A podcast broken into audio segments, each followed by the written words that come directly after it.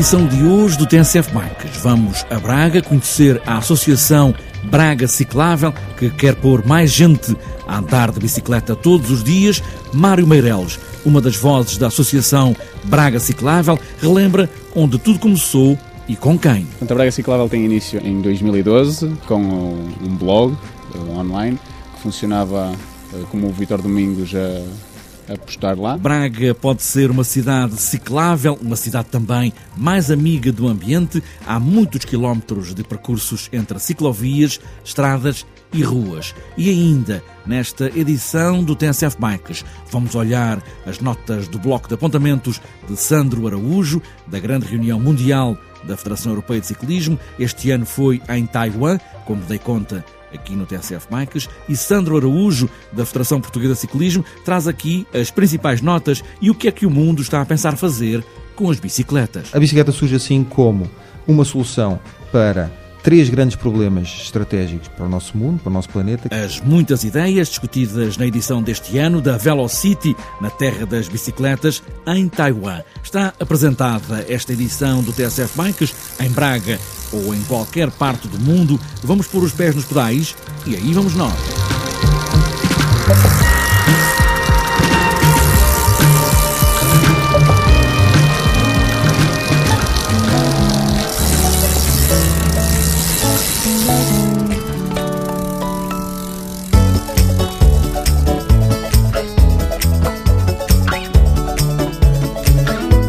Braga há uma associação que quer pôr mais gente a andar de bicicleta. Tudo começou num blog, diz Mário Meireles. Agora é uma das vozes desta associação, um blog feito com a pedalada de Vítor Domingo. Foi ele o grande impulsionador da Braga Ciclável, fruto também do movimento que na altura havia de cidadãos que faziam a massa crítica, os encontros com pedal e toda essa conjuntura levou à, criação depois, posteriormente, da Associação Braga Ciclável.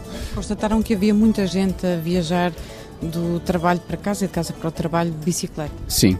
Uh, o Vitor, nos seus percursos, uh, conseguiu parar e conversar com mais de 100 utilizadores urbanos da bicicleta e conseguiu fazer fotoreportagem a 100. Ele diz que falou com mais gente, mas não permitiram a utilização de, das reportagens. Isso foi um primeiro começo para mostrar que havia de facto utilizadores em Braga. Outra coisa que também se começou a fazer nessa altura foi um, fotografar bicicletas que estavam paradas, presas a postos uh, no percurso do Vitor e depois eu também, quando me juntei ao Vitor também em 2012, também comecei a fotografar e foi aí que desenvolvi um mapa Braga Ciclável que mostrava o número de bicicletas presas a postos em, em determinada zona. Isso também depois veio, veio ajudar a, a identificar os pontos necessários de, de procura para depois eh, disponibilizar a oferta. Dos muitos projetos, a Braga Ciclável tem agora um projeto maior, fazer com que as pessoas pensem seriamente em pegar na bicicleta e deixar o carro em casa. Já foram traçados os itinerários de sonho num mapa possível. Mário Meireles fala nesse trabalho feito pela Associação para criar condições também junto da Câmara de Braga, para mais gente começar a utilizar mais vezes a bicicleta todos os dias. As pessoas identificaram esse percurso e nesse mesmo mapa consegui introduzir as rotas dos ciclistas, portanto juntámos 32 ciclistas, como mais do que uma rota, obviamente, porque as pessoas não fazem sempre o mesmo percurso, podem fazer casa-trabalho, mas fazem desvios às compras ou aos cafés. Isso permitiu depois ter um mapa dos desejos reais dos utilizadores da bicicleta. Isso depois evoluiu, houve a necessidade de criar uma associação, até por todos os eventos e toda a massa crítica que estávamos a construir. No anterior executivo, eh, ajudámos a, a desenvolver os pontos necessários para uma primeira colocação de bicicletários, portanto, em, com os Sheffields, com os invertidos, que são aqueles que nós eh, achamos mais corretos.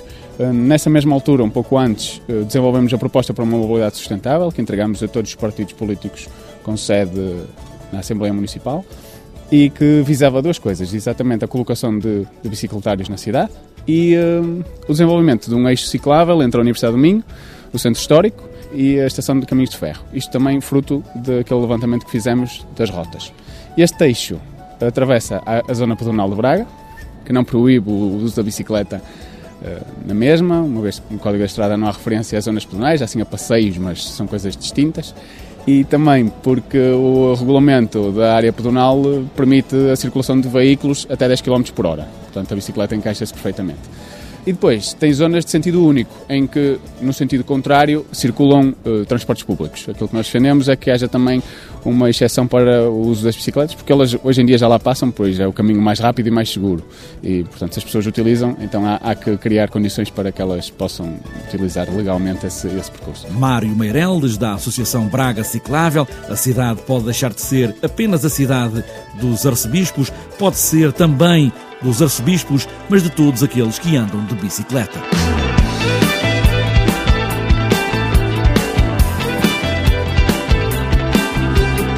A edição deste ano do Velocity, o congresso que reúne o mundo todo das bicicletas, promovido pela Federação Europeia de Ciclistas, foi em Taiwan, como dei conta aqui no TSF Bikes. Agora, vamos olhar as notas de apontamento das discussões durante estes dias na Ilha Formosa, porque não há exatamente conclusões do encontro. Este ano juntou-se muita coisa nesta capital da indústria das bicicletas e também vamos aproveitar para espreitar como é que o mundo está a olhar para as bicicletas como meio alternativo para as deslocações diárias e também para o turismo. Sandro Araújo, vice-presidente da Federação Portuguesa de Ciclismo, que esteve em Taiwan, trouxe as linhas gerais das muitas conversas neste congresso Velocity. A bicicleta surge assim como uma solução para três grandes problemas estratégicos para o nosso mundo, para o nosso planeta, que é, por um lado, contribuir para a redução do aquecimento global, por outro lado, promover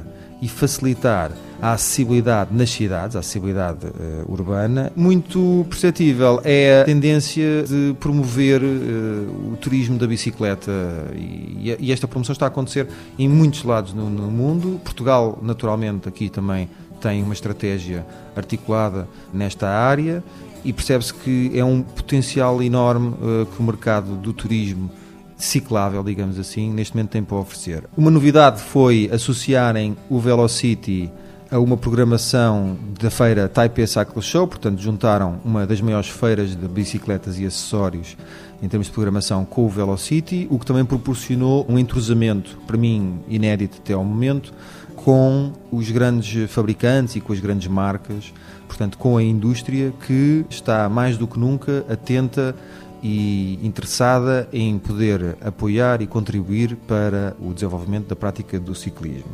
Logo a seguir à feira, tivemos também o Tour of Taiwan, portanto, a volta a Taiwan, eh, o que mostra claramente como é que esta ilha, como é que a Formosa está a investir no desenvolvimento do ciclismo e também em promover-se como um destino da excelência para a prática do, do ciclismo.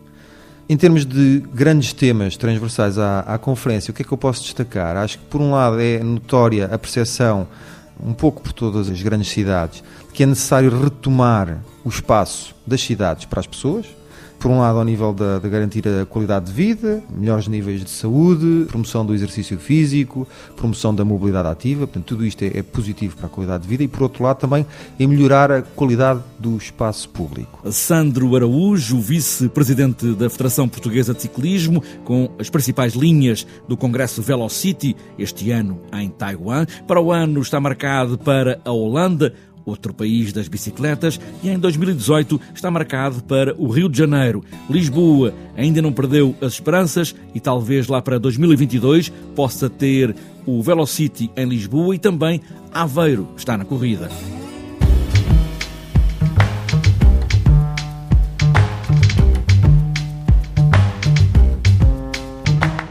Antes de fechar esta edição do TSF Bikes, falta ainda olhar a agenda para os próximos dias. Para este sábado, em Marrazes, está marcada a inauguração da primeira pista permanente de XCO, é a primeira pista permanente do país, para onde no domingo está marcada a segunda prova da Taça Cycling Portugal de Cross Country Olímpico. XCO que está marcado para Marrazes, em Leiria. Esta prova é de classe 1 internacional e é pontuável para o ranking de qualificação olímpica, com mais de 400 participantes de 11 países: a Alemanha, o Brasil, a China, a Espanha, Estónia, também a França, Grã-Bretanha, Polónia, Roménia, Ucrânia e, claro, Portugal. A pista na Mata de Marrazes está dentro de um conjunto de percursos de XTO que, a partir deste sábado, vão ficar disponíveis para todos Para além desta pista que vai ter esta competição no domingo, vão estar disponíveis mais três outros percursos com níveis de dificuldade diferentes. Ainda para domingo e para Marrazes está marcado o primeiro encontro interregional de escolas Zona B. Para outras voltas e para este sábado está marcado o primeiro encontro regional de escolas de PTT, Torre Dona Chama, em Mirandela. Ainda para sábado, Faro Urban Race, claro, em Faro, e também o passeio BTT noturno na rota do Pão de Ló, em Felgueiras. E para domingo está marcado o Road Fundo Paulo Martins, estádio do Algarve, segunda prova da Taça Regional de Estrada da Madeira, no Seixal, também o troféu BTT de Évora 2016, Nossa Senhora de Machede, em Évora, claro, Maratona BTT Azibo 2016 em Macedo de Cavaleiros, nona Maratona BTT de Mortágua, também para domingo XCO Cancela do Cinzeiro, Nordeste nos Açores, Taça de BTT da Ilha Terceira, também nos Açores, Taça Regional de Estrada do Porto na Trofa e para fechar a agenda e para fechar domingo, terceira prova da Taça Olímpica em XCO, Ribeirinha, Faial, também nos Açores.